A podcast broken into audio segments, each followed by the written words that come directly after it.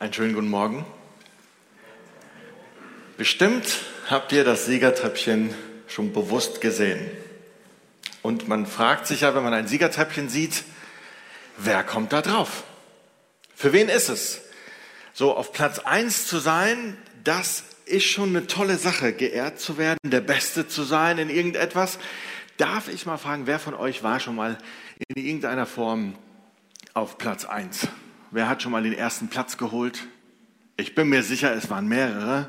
Darf ich mal fragen, auf welchen, was das bei dir war? War das ein Fahrradrennen oder war das Skifahren? Skifahren. Auf Platz 1, okay. Wer war noch auf Platz 1? Ja, ich frage mal da, kannst du mir sagen, wo, wo das bei dir war? Mono auch im Skirennen. Okay, und bei dir? Schwimmwettkämpfe. Schwimmwettkämpfe, ja, du siehst ja auch aus wie so ein Schwimmer, breite Schultern, gute Wasserlinie.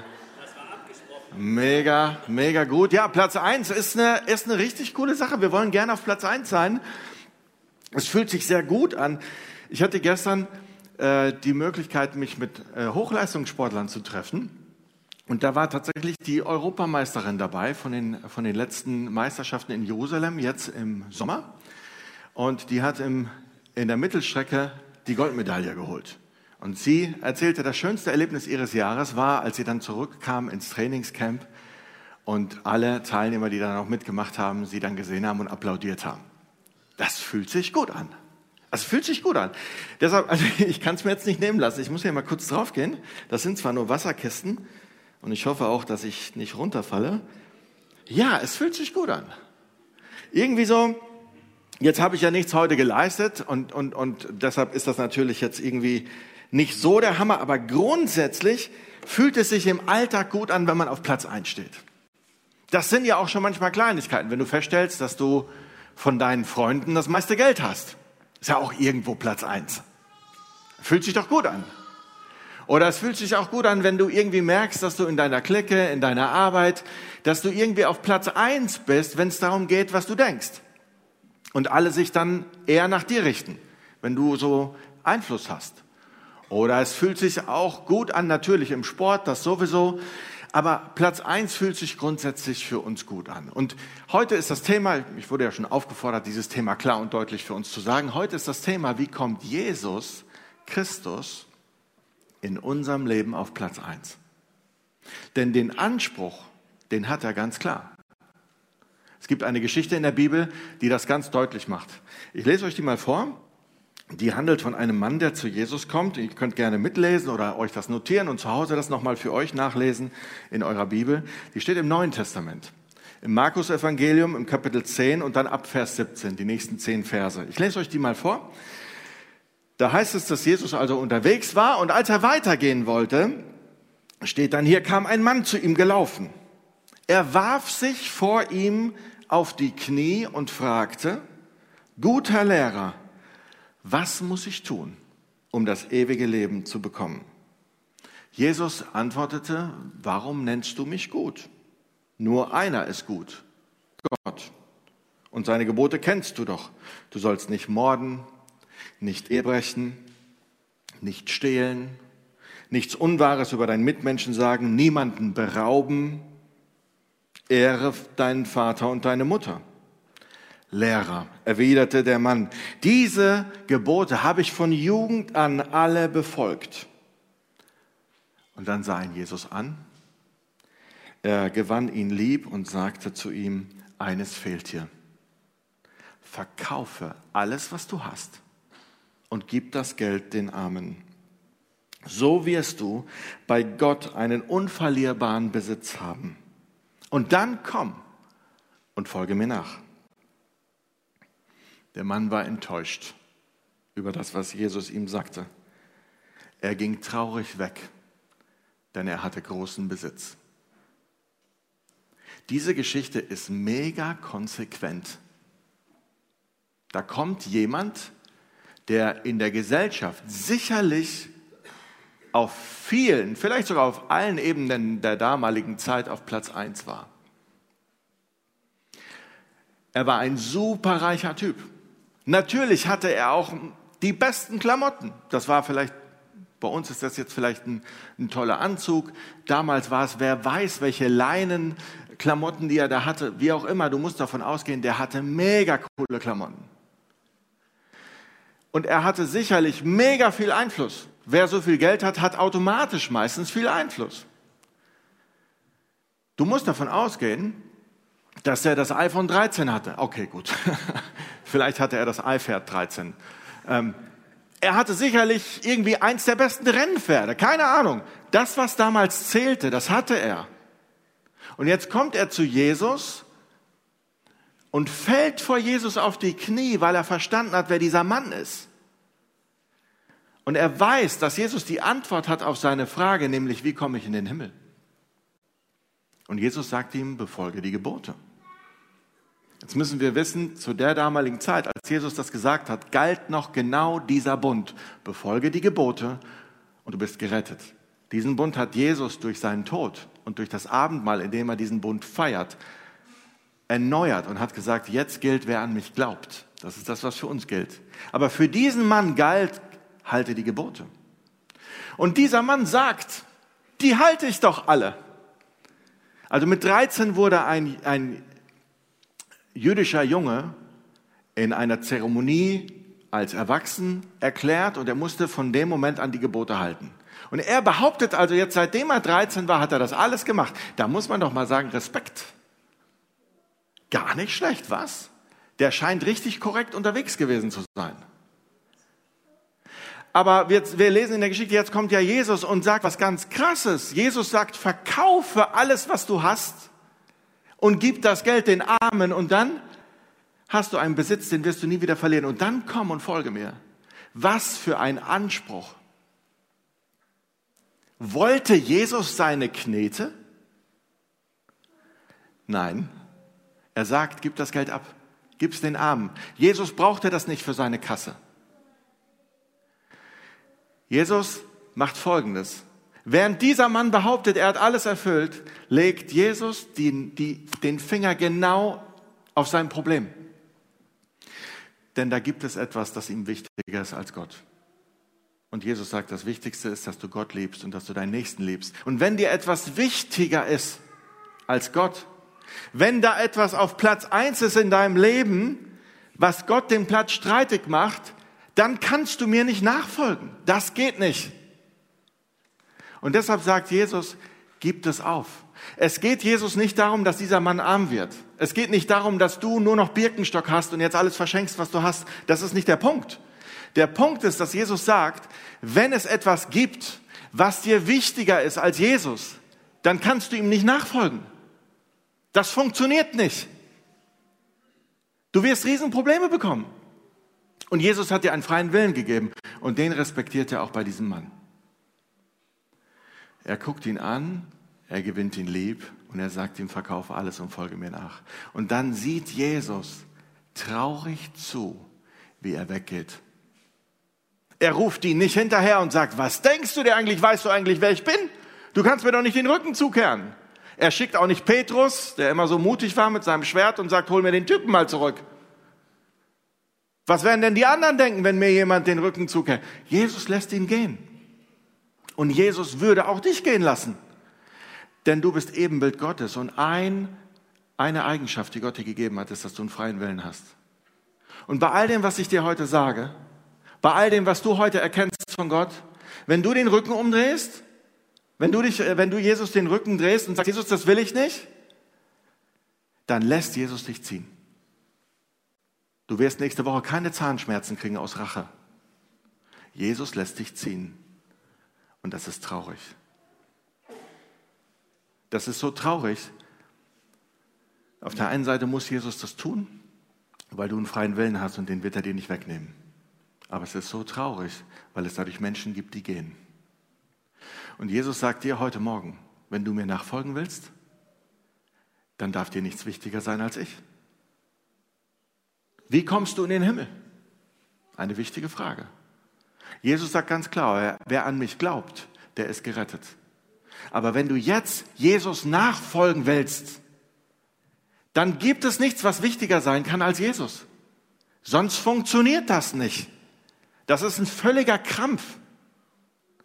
Das heißt, auf Platz eins, was muss da drauf? Ich möchte euch mal Beispiele geben.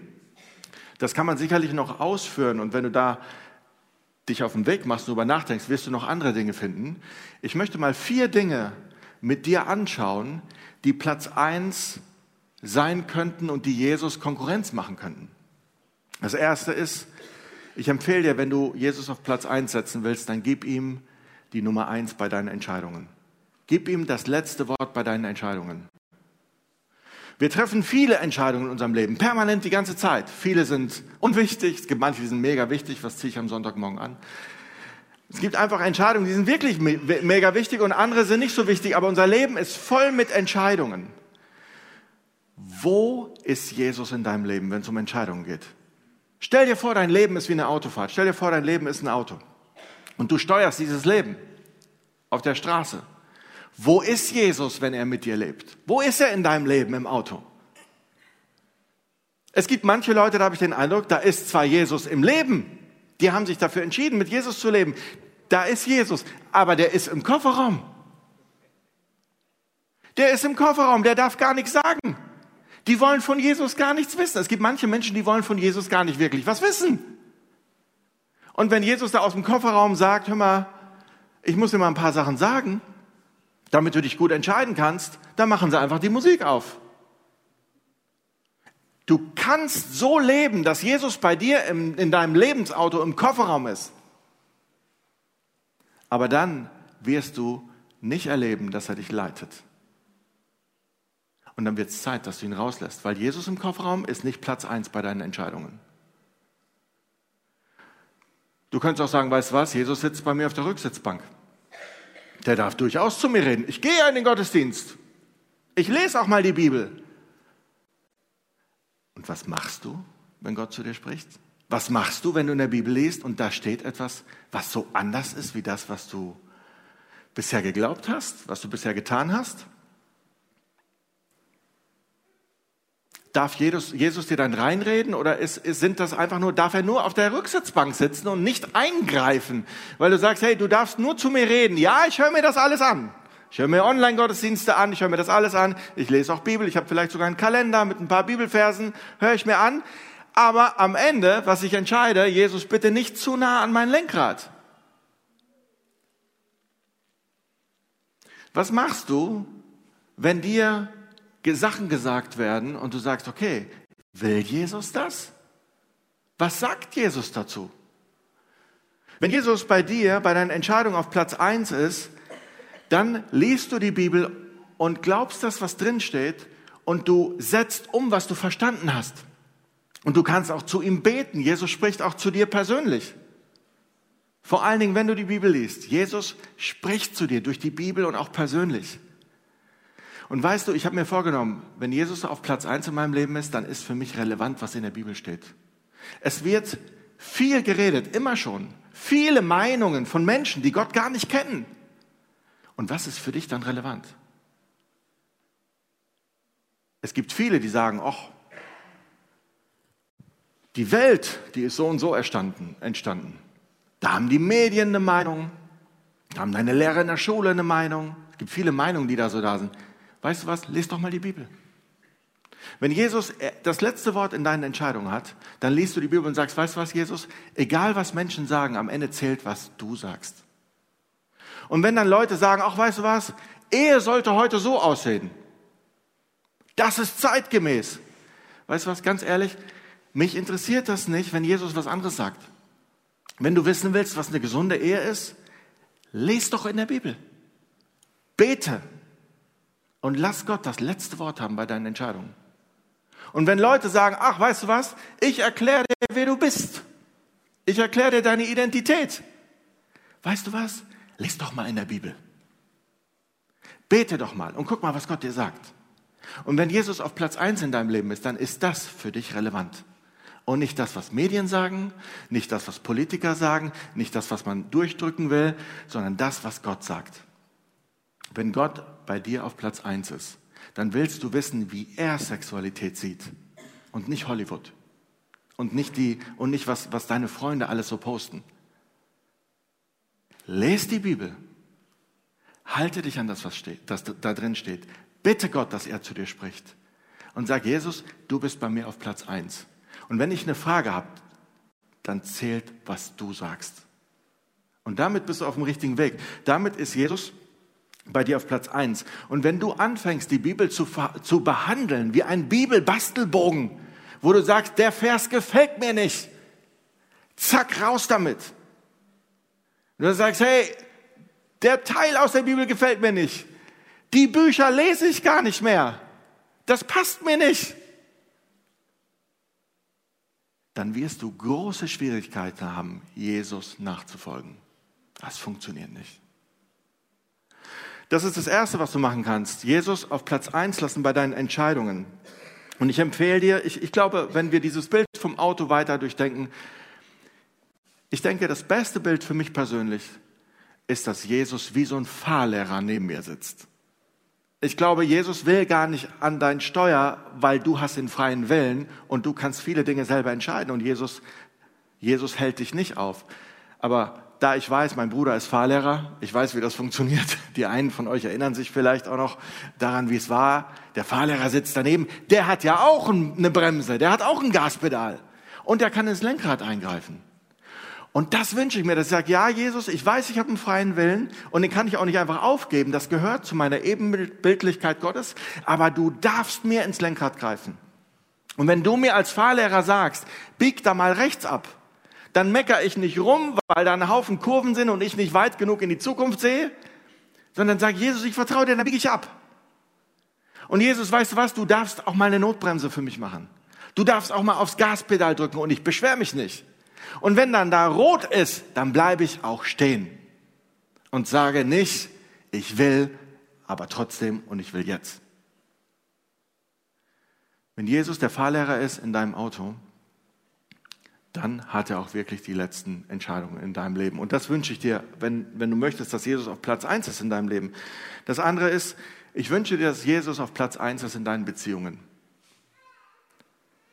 Dass Menschen, die mit dir leben, zum einen natürlich wissen, dass du mit Jesus lebst, dass du nie eine Beziehung vorziehst, wenn es darum geht, den Glauben zu leben und Angst davor hast, also dass du eine Beziehung vorziehst vor Jesus, dass du vielleicht sagst, auch weißt du was, bei den Freunden, da, da halte ich meinen Glauben so ein bisschen zurück, das könnte die überfordern. Da ist Jesus aber nicht auf Platz eins in deinem Leben, in deinen Beziehungen. Und wenn du sagst auf der Arbeit, ach weißt du was, ich bete ja eigentlich gerne für Leute, die Probleme haben, aber auf der Arbeit, auf der Arbeit lasse ich es mal wieder weg. Vielleicht schadet das meiner Karriere. Dann ist Jesus aber nicht auf Platz eins in deinen Beziehungen. Wenn jemand zu dir nach Hause kommt und dich besucht und du betest auf einmal nicht mehr vor dem, vor dem Essen, weil du Angst hast, dass die Leute dann vielleicht irgendwas über dich sagen oder denken und auf einmal verhältst du dich so komisch, wie kann Jesus dann Platz eins sein in deinem Leben? wenn du dich vor, vor Jesus schämst, wenn du dein Glauben nicht lebst. Glaubst du ernsthaft, dass Jesus Platz eins ist in deinem Leben, wenn Menschen dich schon länger kennen und nicht wissen, dass du Christ bist? Denkst du, das ist gesund? Wenn du zehn Jahre auf der Arbeit bist und die Leute wären überrascht, wenn sie hören würden, dass du Christ bist, denkst du, das ist gesund? Wenn Jesus bei dir in deinen Beziehungen auf Platz eins ist, dann merkt man das.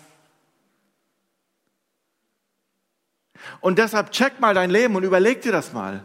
Und wenn du den Partner und die Partnerin für dein Leben suchst und du liebst Jesus von ganzem Herzen und er ist bei dir auf Platz eins, wie kannst du es dann aushalten, mit jemandem ein Leben zu planen, der Jesus nicht auf Platz eins hat? Wie soll das gehen? In der Erziehung. Wenn Jesus zu dir kommt und zu dir spricht und sagt, ich möchte, dass du das tust, Du liest in der Bibel, du erkennst etwas und willst das leben und dann sagt dein Partner und deine Partnerin, hör mal, daran glaube ich gar nicht. Ja, wie soll das funktionieren? Wie soll denn dein Partner, deine Partnerin mit dir glücklich werden? Das ist ja total fies, wenn du das machst. Du kannst ja mit jemandem nur glücklich werden, wenn er mit Gott nicht lebt, wenn du auch nicht mit Gott lebst. Das ist ja sonst ein Riesenkonflikt. Also wenn du ein Leben teilen möchtest mit jemandem, der nicht Jesus auf Platz eins hat, dann kommst du damit nur klar, wenn du Jesus auch nicht auf Platz eins hast. Sonst hast du nur Ärger. Ich empfehle dir, lass es. Sei nicht so fies zu dem anderen. Das ist total fies für den. Der wird mit dir nicht glücklich. Der wird auch vieles, was du tust, gar nicht verstehen. Du wirst ihn permanent irritieren. Wenn Jesus bei dir in deinen Beziehungen auf Platz eins ist, dann möchtest du mit Leuten leben, gemeinsame Leben gestalten, gemeinsam ein Leben entscheiden von jemandem, der genauso Jesus liebt. Und dann kann man sich auch vergeben. Man redet vom Gleichen. Und wenn man dann sagt, ich habe gebetet und Gott hat mir gezeigt, wir sollen das machen, dann kann der andere genauso zu Jesus gehen und beten und sagen, stimmt. Merkst du, das geht gar nicht, wenn man in andere Richtung geht. Der Anspruch von Jesus, der ist hoch, der ist groß. Jesus auf Platz eins bei den Entscheidungen, bei den Beziehungen, aber auch bei den Finanzen. Also, in Deutschland redet man nicht über Geld, ich weiß. Aber ich mache das jetzt trotzdem, weil Jesus hat ja angefangen mit der Geschichte. Da ging es ja um Reichtum, um Verkaufen von Reichtum. Ich habe eine gute Nachricht und eine schlechte für dich. Die gute Nachricht ist, Gott hat das ganze Geld dieser Welt. Und die schlechte, es ist auf deinem Konto. Es ist in deinem Geldbeutel. Das wollen wir oft gar nicht so hören, ne? Ich finde eine Geschichte ganz spannend von einer Dame, die in England, so wie sich das für England gehört, zur Tea Time, die trinken ja mal gerne Tee, die sich in, in ein Teehaus setzt und passend zur Tea Time Kekse essen möchte. Und so schlürft sie ihren Tee, den sie bestellt hat, genießt Kekse, macht die Dose auf, nimmt sich einen Keks raus, genießt den Keks und denkt sich, ah, schön, so eine schöne Tea Time. An ihrem Tisch sitzt aber noch jemand. Und dieser Mann, der da gegenüber sitzt, der greift in die Keksdose. Der nimmt sich einen Keks. Und die Frau ist total irritiert und sagt, alter Schwede, also alter Engländer, hat dieser Typ gerade in meine Keksdose gegriffen? Ich glaube, jetzt hackt's. Und sie guckt den natürlich streng an und nimmt sich in der Zeit noch einen Keks. Also ganz klare Reviermarkierung. Sie isst einen Keks und denkt sich, die Sache hat sich erledigt. Dann greift dieser Typ nochmal in die Keksdose. Und jetzt, jetzt kann sie ihre Empörung nicht mehr für sich behalten. Also sie ist wirklich wütend.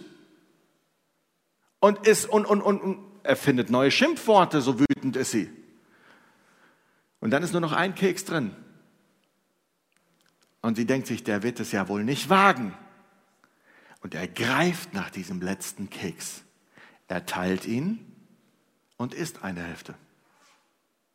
Jetzt ist sie so wütend, dass sie ihre Pfund auf den Tisch haut, nach Hause geht, ihre Tasche nimmt, in die Wohnung wirft und als die Tasche auf den Boden fällt, geht sie auf und ihre ungeöffnete Keksdose fällt raus. Sie hat die ganze Zeit beim anderen mitgegessen. Das ist bitter. So behandeln wir Gott oft mit unseren Finanzen. Wir sagen, weißt du was, Jesus? Ich habe zehn Kekse. Rate mal, einen kriegst du. Und dann lässt du mich aber bitte schön in Ruhe. Wir haben es ja immer so gerne mit den 10 Prozent. 10 Prozent? Das war damals. Wen interessieren 10 Prozent?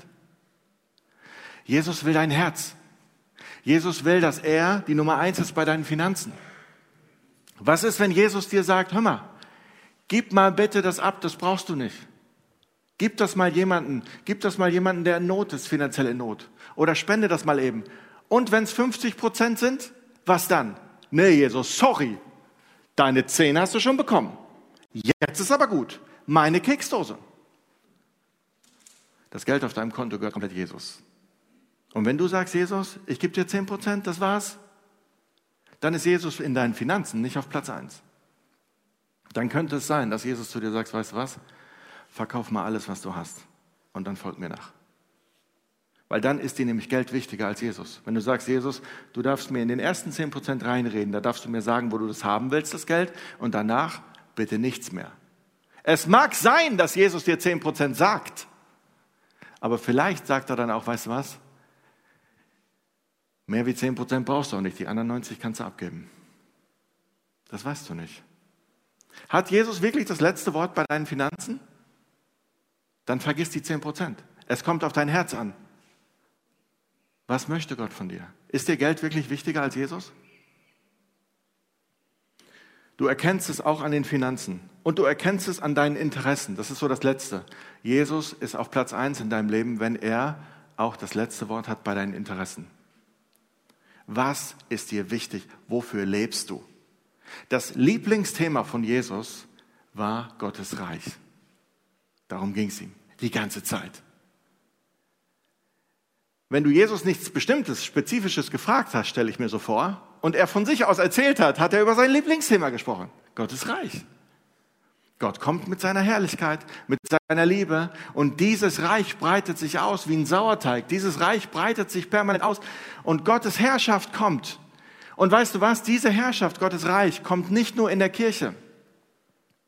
Hier am Sonntagmorgen, die kommt in deiner Familie, die kommt in deiner Arbeit, die kommt mit deinen Freunden, die kommt auch beim Rewe, wenn du einkaufen gehst. Gottes Reich ist überall da, wo Gott mit seiner Herrlichkeit kommt und wo seine Liebe sich ausbreiten soll. Und rate mal, wo Gottes Reich ist am Ende. Überall da, wo du hingehst. Weil du Teil von Gottes Reich bist. Du bist in der Verantwortung, dieses Reich für ihn zu bauen. Durch Nächstenliebe. Dadurch, dass du anderen Leuten von Jesus erzählst. Gottes Reich ist das Lieblingsthema. Und es gibt einen Vers, der meine Frau und mich sehr begleitet. Und den haben wir uns tatsächlich als Hochzeitsvers rausgesucht. Der ist nicht sehr romantisch, aber der hat es in sich. Und wir haben gesagt, das soll der Vers sein, der unsere, unsere, unser Ehe wie so ein Fixstern die Richtung zeigt. Und der steht in Matthäus 6, Vers 33. Gib Gott und seiner Sache, also seinem Reich, den ersten Platz in deinem Leben. Und dann wird er dir auch alles geben, was du zum Leben brauchst. Und wenn du das glaubst, dann hast du auch gar kein Problem damit, Gott den ersten Platz in deinem Leben zu geben. Das ist ihm wichtig. Und wenn du all diese Sachen hörst, von denen wir gesprochen haben, vielleicht fallen dir noch andere Sachen ein, wo Gott dir heute sagt, pass mal auf, das wurde noch gar nicht gesagt, aber ich muss dir mal was sagen, da gibt es noch was anderes, was bei dir auf Platz 1 ist. Vielleicht ist es dein Hobby, vielleicht ist es dein Fußballverein, ich weiß es nicht. Räumst alles weg und geh neu zu Jesus und sag, ich will dir nachfolgen und ich will, dass du auf Platz 1 bist. Du, Jesus, weil ich dich liebe. Ich weiß nicht, wie es dir geht, aber mein Bauchgefühl sagt mir, dass wir in diesem Jahr noch einiges erleben werden. Und ich glaube nicht, dass es leicht wird. Mir ist egal, was Politiker sagen, aber ich habe so den Eindruck, dass noch ein bisschen was auf uns zukommt. Und das ist nicht nur die Energiekrise. Und ich kann dir sagen, Gott wird für dich sorgen. Wenn du ihm den Platz 1 gibst. Wenn du sein Reich auf Platz 1 setzt, verspricht er dir, dass er sich um dich kümmert. Und deshalb habe ich keine Sorge. Weil ich weiß, der Papa im Himmel wird für mich sorgen. Ich weiß das. Und du brauchst dir auch keine Sorgen machen. Völlig egal, was in den Nachrichten kommt. In den nächsten Tagen, in den nächsten Wochen. Völlig egal. Gott sorgt für dich. Und er hat dir auch gesagt, wann er es tut. Wenn du seinem Reich den Platz 1 gibst. Weil dann folgst du ihm nach und Gott kümmert sich um die Leute, die ihm nachfolgen.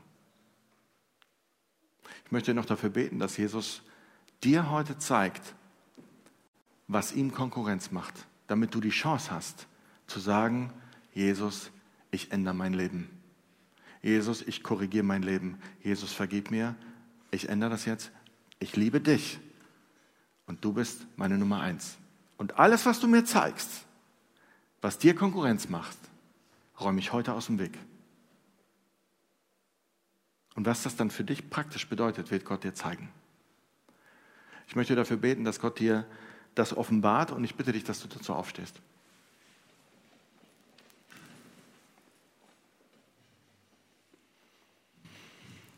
Jesus, diese Geschichte die extra notiert wurde, damit wir sie auch heute noch lesen können, die hat es so richtig in sich. Sie zeigt, wie konsequent du bist. Sie zeigt, worauf es ankommt. Und Jesus, ich finde sie mega herausfordernd.